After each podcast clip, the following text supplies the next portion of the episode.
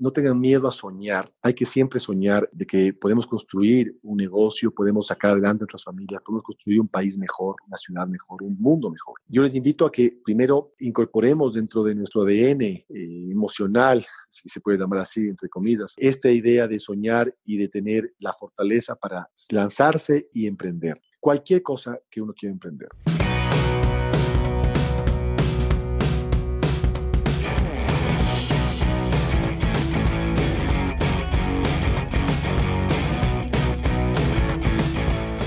Hola, ¿cómo estás? Te doy la bienvenida al podcast Mentalización para Emprendedores, donde juntos nos preparamos para despertar la conciencia. Yo soy Eric Seguel, soy parte de un grupo secreto de innovadores del que tal vez nunca has escuchado hablar. No buscamos empleo, lo creamos. De hecho, planeamos nuestro destino y lo ejecutamos. Mira, existen cosas que sabemos que cambian la vida de las personas. Emprendemos diferente. Descubrimos nuestro talento y luego lo convertimos en negocio. Así fluimos. Trabajamos inteligente luchamos en contra de nuestro propio ego y contra el tiempo. Utilizamos un sistema probado para generar ganancias reales y luego lo automatizamos en el Internet. Somos personas con visión de cambiar el futuro cumpliendo nuestros sueños. Sí, somos emprendedores como tú y estamos hackeando el sistema.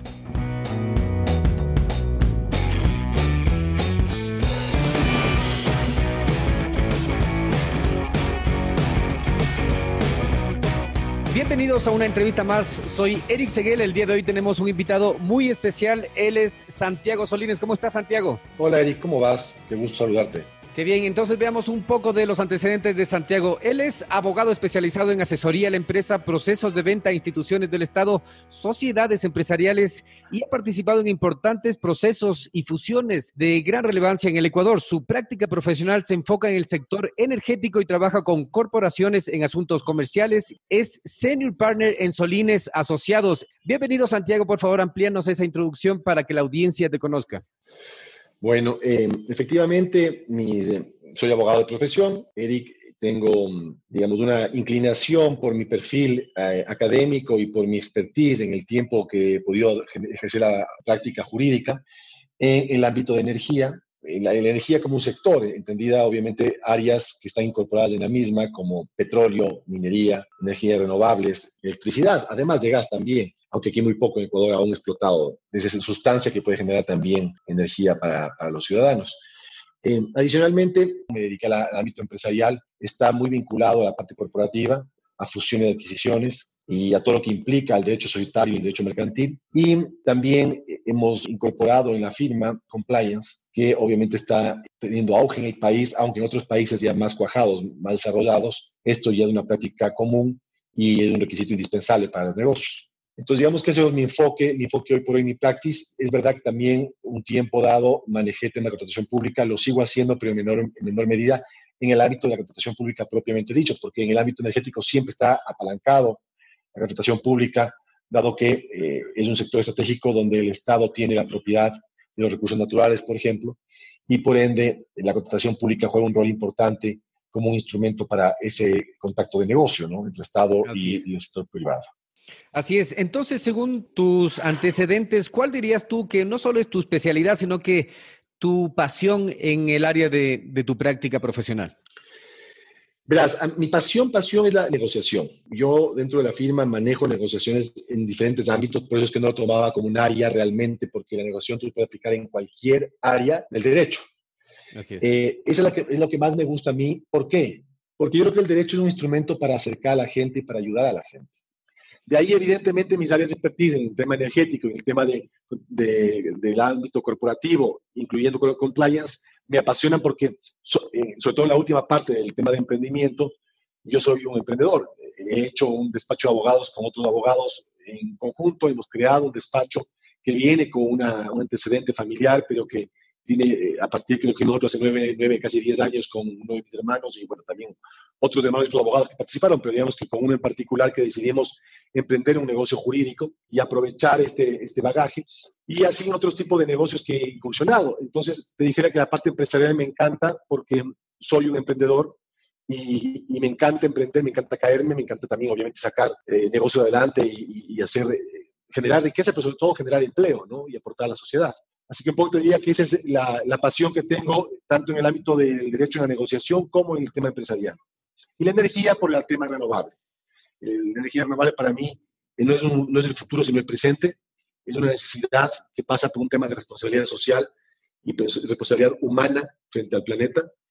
Eh, creo también que los países como los nuestros deben, si tienen la riqueza petrolera o minera, deben explotar con responsabilidad porque los recursos son recursos que nos pueden servir a desarrollar otras áreas y otros sectores sostenibles para, para que en el tiempo se deje de extraer, recursos eh, naturales, pero, pero particularmente creo en la, en la energía renovable. Creo que es, es, es ese el camino que debe tomar nuestro país en cuanto al consumo y en cuanto a la producción, y obviamente eso también me apasiona. Entonces, te dijera que esos tres, esos tres aspectos de mi vida profesional son eh, lo más relevante y lo uno y lo encajo dentro de mis aspiraciones y de mi forma de ver la vida, ¿no? Qué interesante entonces la negociación, el emprendimiento y la energía renovable. Ok, Santiago, entonces, ¿cuál es el principal reto para los abogados en este momento con la adaptación a las nuevas tecnologías?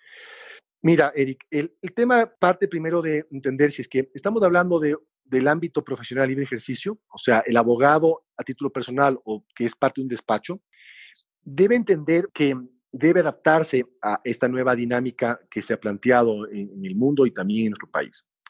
Es decir, las firmas de abogados tienen, tienen por un lado que trabajar en que sus profesionales o el abogado en libre ejercicio a título personal, lo propio, trabajar en, en la posibilidad de entender este cambio. Para entender este cambio hay que estudiar. Eh, evidentemente, la gama es muy amplia. En nuestro despacho, por ejemplo, tenemos abogados que manejan temas de derecho deportivo e eSport, eh, temas de telecomunicaciones, vinculadas también a telefonía móvil, obviamente, porque eso es más potente que la fija que está ya en desuso. Temas de entretenimiento y entretenimiento digital, temas de, de ciberseguridad, de criptomoneda, o sea, blockchain, conceptos como la energía renovable, pero entendida más como un mecanismo que se puede utilizar para llegar a esos espacios donde ciudadanos no tenían antes eh, energía eléctrica y a través del autoconsumo con fotovoltaica o eólica, que son sistemas relativamente asequibles podría generarse la posibilidad de desarrollo, en, como te digo, en poblaciones eh, inhóspitas que antes no tenían eh, energía eléctrica y que es básico para desarrollarte. Entonces, en los despachos deben buscar ese tipo de, cambios, ¿no? De, atraer, de investigar, de estudiar, de preparar a sus abogados, legales. Es la forma, el primer, primer paso para poder entender cómo de ahí entrar en una dinámica eh, dentro del mercado distinta a la que tenemos ahora. Es decir, teniendo profesionales, conociendo los sectores y las áreas, pasa a un segundo nivel, que es cómo logro que mis servicios puedan ser atractivos para el, para el, para el cliente. Entonces, si hablamos de que ahora hay mucho, mucha información eh, colaborativa, como hablábamos un rato, que, que, se ha generado, muchos documentos que permiten, del ámbito jurídico, permiten al, usuario o al consumidor o al posible cliente utilizar esto gratuitamente o con costo bajo. ¿Cómo logra la firma de abogados sostenerse en el tiempo? Especializándose, porque cuando eres experto, ya el tema colaborativo tiene un tope de especificidad, porque no puedes llegar a ese conocimiento tan profundo necesariamente. Entonces, una, un tema importante para que, para que las firmas puedan ir innovando es justamente generar expertos en estas nuevas sectores y áreas. Y lo segundo, participar de, esa, de, ese, de ese trabajo colaborativo. Por, un, por una responsabilidad social en el ámbito, como te digo, de ayuda a ciudadanos que no tienen acceso por, por falta de, de recursos, eh, y por otro lado, porque tú puedes jugar también esto apalancado en una óptica de negocio, puedes utilizar estos, estos instrumentos, estas herramientas tecnológicas jurídicas para que tú puedas jugar por volumen y no por precio, porque claro, ya tu universo no pasa por un país. Puedes tú tener un contrato inteligente hecho por ti, donde tú puedas distribuirlo de manera eh, global y evidentemente tu mercado se amplía. O trabajar con, con más gente, con más abogados. Entonces, el universo es grande. Aquí lo importante es que tú entiendas primero los cambios que están dándose y a partir de eso, entendiéndolos, tengas la posibilidad, y ahí viene mucho la parte de emprendimiento y de innovación particularmente, dos conceptos claves, de cómo tú poder entrar en una, en una nueva dinámica del mercado para poder competir. Qué interesante lo que has dicho, porque como tú dices, el, un principio del emprendimiento es no hacer todo tú mismo, no hacerlo, no tratar de aprender un poco de todo, sino más bien tener el equipo que sea de especialistas en cada área y ser más bien eh, colaborativo y apuntar a vender en más volumen y no tanto uno a uno como se ha estado haciendo. Entonces, en ese punto, las tecnologías nos abren un campo muy apasionante que sería marketing y las ventas. ¿Cómo le ves tú el marketing y las ventas para los abogados hoy en día? Mira, eh, yo creo que eh, depende mucho al target que tú quieras apuntar. Eso sí es muy importante. No te voy a decir que en todo, en todo hay marketing, porque efectivamente en todo hay marketing. Es decir, eh, la forma en que tú le que vendas tus servicios es una forma de marketing. Sin embargo, depende, como te digo, el target, o sea, el mercado al que quieres llegar. No es lo mismo llegar a, apuntar, mejor dicho, a empresas grandes de un área, un sector que te interese, que a empresas pequeñas o emprendimientos o si en parte tecnológica, digamos, a estos eh, nuevos eh, emprendimientos tecnológicos que llevan los, jóvenes particularmente, que están muy vinculados y que de algunos, que son estas startups, y que de algún modo pueden tener una, una, dinámica distinta. Es decir, por ejemplo, en, en, grandes empresas, lo más importante, en base a mi experiencia, es el servicio que tú des y tu éxito sobre casos que manejes con esas empresas. ¿Por qué?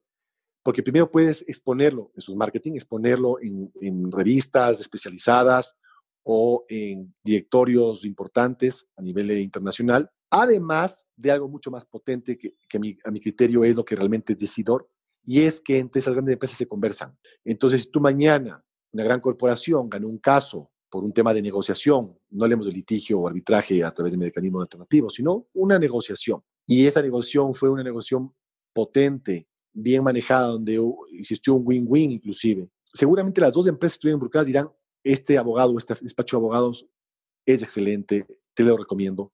Y esa es la mejor forma. O sea, si preguntas a mí, en esos niveles, la mejor forma es el boca a boca, además de aparecer, como te digo, en estas revistas especializadas, en estos, en estos eh, directorios o algún reportaje donde llegue, donde target sean estos empresarios, ejecutivos, etc. Si tú vas, en cambio, a buscar un tema más, como hablamos un rato, un tema más de visión colaborativa, de contratos eh, específicos por, por, por, sectores y por áreas, eh, para, para pequeños emprendedores, para startups, entonces ahí tal vez sí un marketing más juvenil a través de redes sociales, te pueda servir eh, a través de, de, ciertos, de ciertas plataformas.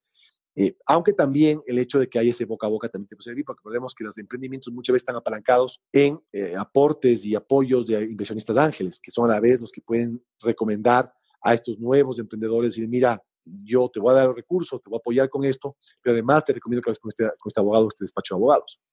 Entonces depende mucho cuál sea tu target, pero es importante que tú sepas tener una estrategia de marketing, que ahí está la clave. No importa el cómo lo hagas, tienes una estrategia. Tú justamente vas a identificar algunos, eh, algunas variables, algunos factores que te van a tener que determinar cuál va a ser tu mejor estrategia, pero hay que hacer estrategia, porque si no la haces, entonces ahí tienes un problema, porque entonces no estás manejando desde el punto de vista empresarial, sino más un tema doméstico de cómo tú crees que debes manejarse y ojalá eso tenga buen resultado. Exactamente, entonces es que hay la necesidad de subir de nivel es necesario buscar el nicho específico y el cliente ideal. ¿A quién le estás apuntando? ¿A qué nivel le estás apuntando? ¿Qué servicio le vas a vender? ¿Qué es lo que necesita? Y de ahí hacer la estrategia de cómo le vas a vender, cómo vas a abarcar esa situación de marketing y ventas. Bueno, todos hemos tenido altos y bajos dentro de la, de la profesión. ¿Tú cómo verías un punto en tu camino que fue más difícil? ¿Cómo lo superaste? ¿Y cuál sería el mejor consejo para la gente que te está escuchando? Mira, primero yo aliento a todos los jóvenes a que emprendan. Y yo lo hice en su momento y lo sigo haciendo ahora, como te decía, porque soy un emprendedor. O sea, nunca he dejado de emprender. Me encanta hacer cosas. Me encanta eh, pensar que puedo ayudar a la gente dándole empleo, que es la forma más fuerte, más sólida de ayudar a una sociedad, porque con el empleo tú generas sostenibilidad en sus vidas. Ellos pueden desarrollar sus ideas, desarrollarse profesionalmente. Entonces yo te diría que el emprendimiento es básico y no hay que tener miedo a, caer o a fracasar porque es parte de, de ese enriquecimiento. Y cuando te caes, aprendes mucho más de cuando estás arriba, eso sin duda. Y eso lo dicen grandes empresarios y grandes emprendedores que se han caído muchas veces y se ha caído muy duro además. Pero te dijera que, eh, un poco atando lo que hablábamos un rato de, estrategia de marketing, eh, si bien cierto hay que analizar el target, también hay que analizar a tus competidores. ¿Y por qué digo eso? Porque tuve yo y tuvo también eh, mi otro hermano y mellizo, con el que, como te decía, emprendimos esto, más de que esto es una construcción de muchos, eh, una empresa de servicios, sea en este caso jurídico o cualquier otro tipo de servicio, siempre construye la gente porque son empresas de personas más que de capital. Entonces, no, bajo ningún concepto quiero decir que eso lo construimos solamente dos personas, hemos construido muchos. Pero te dijera que los que emprendimos esto, hablemos como tú preguntabas, ¿dónde fue la parte más dura cuando empezamos este proceso? Te dijera que lo más difícil es justamente situarte. ¿Dónde estás? O sea, entender dónde estás y obviamente dónde quieres llegar en metas pequeñas. Porque uno tiende, ¿quién no quiere llegar lejos? Todos quieren llegar lejos. Todos quieren llegar lo más lejos posible. Algunos dirán, quiero ser el más grande, quiero ser el, que más facture, quiero ser el, más reconocido. Ya buscarán lo que más quieran ser. Pero todos quieren crecer, sin duda. O sea, tú haces un negocio para crecer, no para quedarte ahí estático. Es la máxima, digamos. Habrá gente que lo hace y dirá, con esto estoy bien, pero y se conforma. Pero inclusive ellos habrán empezado el momento de emprender que quieren llegar lo más lejos posible. Entonces, cuando tú haces esto, tienes que primero buscar la forma de situarte y generar metas asequibles en el corto tiempo para que eso te dé aliciente a ti y a tu equipo, sobre todo cuando son empresas de servicios, también cuando son de productos, pero particularmente de servicios. ¿Por qué? Porque eso, como te digo, te da aliciente. O sea, es decir, si tú te pones, te planteas metas pequeñas, realistas, más allá de que te plantees metas a mediano plazo y largo plazo, sin duda tienes que hacerlo, porque ese es tu horizonte donde tienes que ir, pero disfrutar el camino y que te dé fuerza ese camino.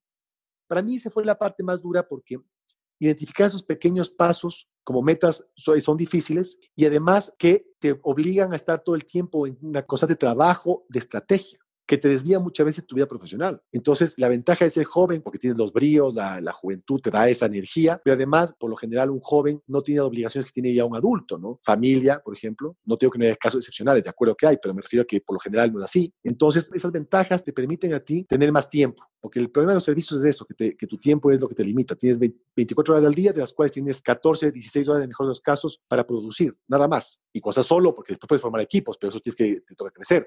Antes de formar equipos, estás solo. Entonces, ahí tienes que tú saber en qué momento, cómo priorizas lo importante frente a lo urgente. Cómo no dejas de desatender esto de construir tu negocio y no solamente dedicarte a los clientes en sus urgencias, porque al contrario te quedas absorbido por el día a día y no puedes proyectarte al futuro. Entonces, dijera que esa es la parte más difícil y que hay que hacerlo con planificación, con constancia, con orden, sacrificando muchas veces tu tiempo, tu hora de dormir. Eh, eso es lo básico, además de tus recursos económicos, porque los recursos son varios, ¿no? el tiempo, lo económico, pero te dijera que eso es lo más importante. Qué interesante, Santiago, lo que nos acabas de decir. Entonces, visualizar la meta, sin embargo, tener siempre en cuenta las tareas más importantes, no solo las urgentes, sino el paso siguiente que tienes que seguir. Así sea un pequeño paso, siempre con orden y disciplina, poder llevar este proyecto de emprendimiento sin descuidar la gestión, la estrategia y el servicio que tienes que brindar. ¿Cuál dirías tú que es el proyecto más importante el que estás trabajando en este momento? Verás, yo soy abogado de profesión y por convicción, amo mi profesión. Soy un emprendedor, como te decía, pero también soy político he preparado como político. Lo que pasa es que me salió a la luz pública porque yo creo que un compromiso, así como lo he hecho en la vida profesional, es primero tener los cimientos sólidos para salir a proponer algo, porque yo no le veo a la función pública como, y a la política como, como un fin, sino como un medio para ayudar a la gente. Y te digo eso porque yo ahora estoy justamente trabajando en un proyecto eh, vinculado a la parte política de, de, proponer algo distinto al país, en este caso a la ciudad, que, que, lo vengo ya trabajando los últimos meses, en mi tiempo libre, en mis fines de semana, en las noches, madrugadas, eh, con otra gente además, otros jóvenes. Y eso para mí también es un emprendimiento, porque cree que la, primero cree que la política es mala cuando es buena, porque es una herramienta. No hay, no, la política no es mala. Que es malo puede ser el ser humano, que utiliza de mala manera esa, esa, esa herramienta para ayudar.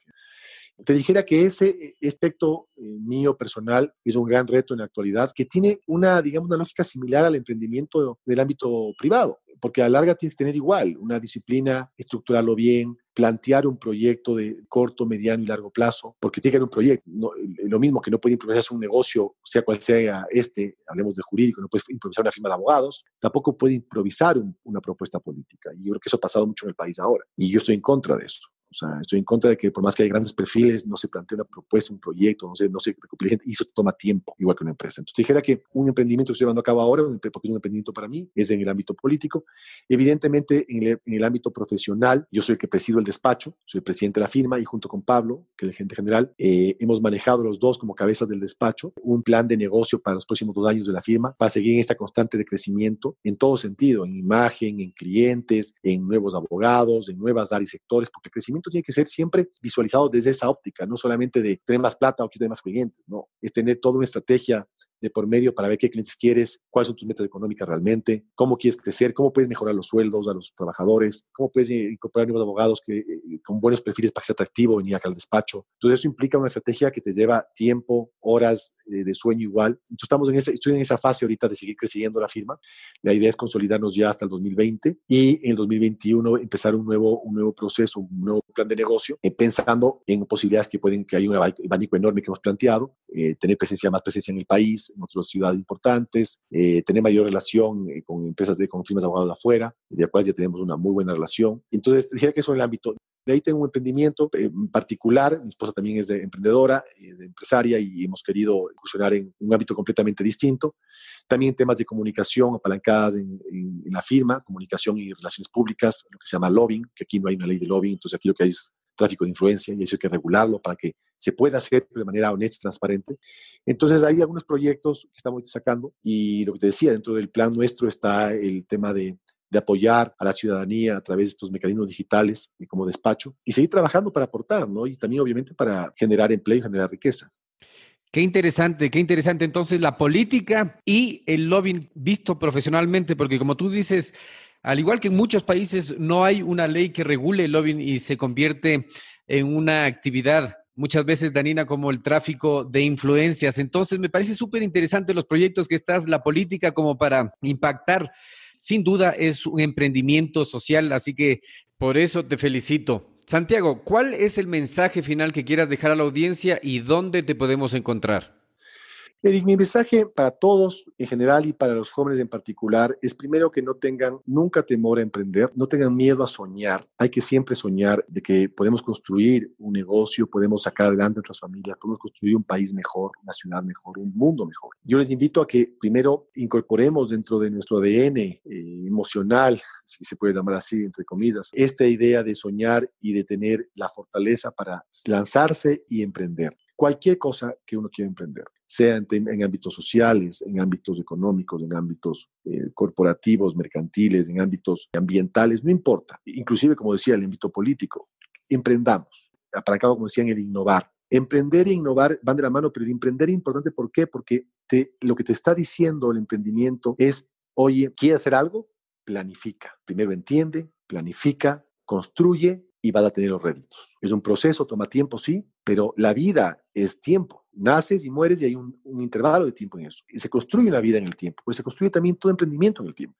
El tomar un camino fácil o el tener miedo y conformarse con algo que no es lo que te corresponde porque podría haber llegado más lejos, no es justo. Entonces, yo mi mensaje les mando, dado que hemos abordado mucho en el ámbito de emprendimiento y de tecnologías y de todo este avance, esta globalización de las sociedades a través de los medios de comunicación, de las redes sociales, de la economía, del flujo de capital. Yo les digo, miren, tengan esta fortaleza y para ello les invito a que traten de conocer el mundo. Si pueden viajar, pues viajen. Ahora es fácil viajar. Sé que tiene un costo, ahorremos, sé que, porque es una forma también de, educarte como en tu vida, el ahorrar, pero conozcamos un poco más del mundo porque podemos comparar. Comparar cosas buenas y cosas malas. Y podemos decir aquí está bien hecho esto y está mal hecho esto y, y lo propio en otros países, en otras ciudades. Y eso te va a permitir también entender y conocer cosas nuevas que también te pueden ayudar a emprender, porque te ayudan justamente a buscar nuevos espacios de creación, y nuevos espacios para que podamos desarrollar eh, lo que creemos que, podemos hacer y lo que queremos hacer. Esa es mi invitación, ese era mi mensaje. Bueno, en el despacho nuestro, pues es como mi apellido, es Solines Asociados. Eh, hay una página web, ahí pueden entrar y un poco ver lo que hacemos. Pero, como les digo, creo que aquí el mensaje más importante es a, aquellos emprendedores, a aquellos jóvenes que quieren salir adelante, que han estudiado, que se han preparado o que simplemente tienen una buena idea. Y si yo pude, y lo empecé a mis 26 años, 27 años,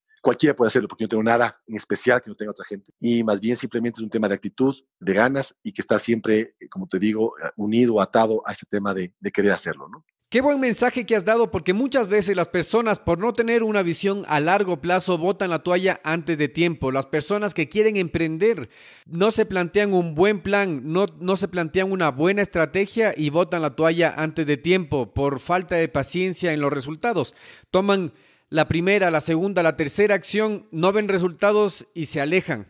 Así que la visión a largo plazo es muy importante y dar los pasos necesarios, así tengas que repetir, porque como ha dicho Santiago, el fracaso es parte del proceso. Asimismo, viajar, viajar por el mundo, conocer personas, conocer lugares, conocer nuevos modelos de negocio que tú puedas implementar y que te genere resultados. Santiago, te agradezco mucho por haber participado en esta conversación en Radio Emprendimiento. He disfrutado mucho, ya saben las personas que quieren contactarse con Santiago Solines, la página web del estudio jurídico es solines.es. Te agradezco nuevamente a ti que estás escuchando. Si es que tienes algún compañero, amigo, vecino, hermano, que es abogado y que quiere emprender, por favor comparte este episodio y también califica el programa en iTunes. Gracias Santiago, te agradezco por tu tiempo. Un abrazo, Peter, y gracias por todo. Y a ti que has seguido el programa desde el inicio, prepárate para despertar.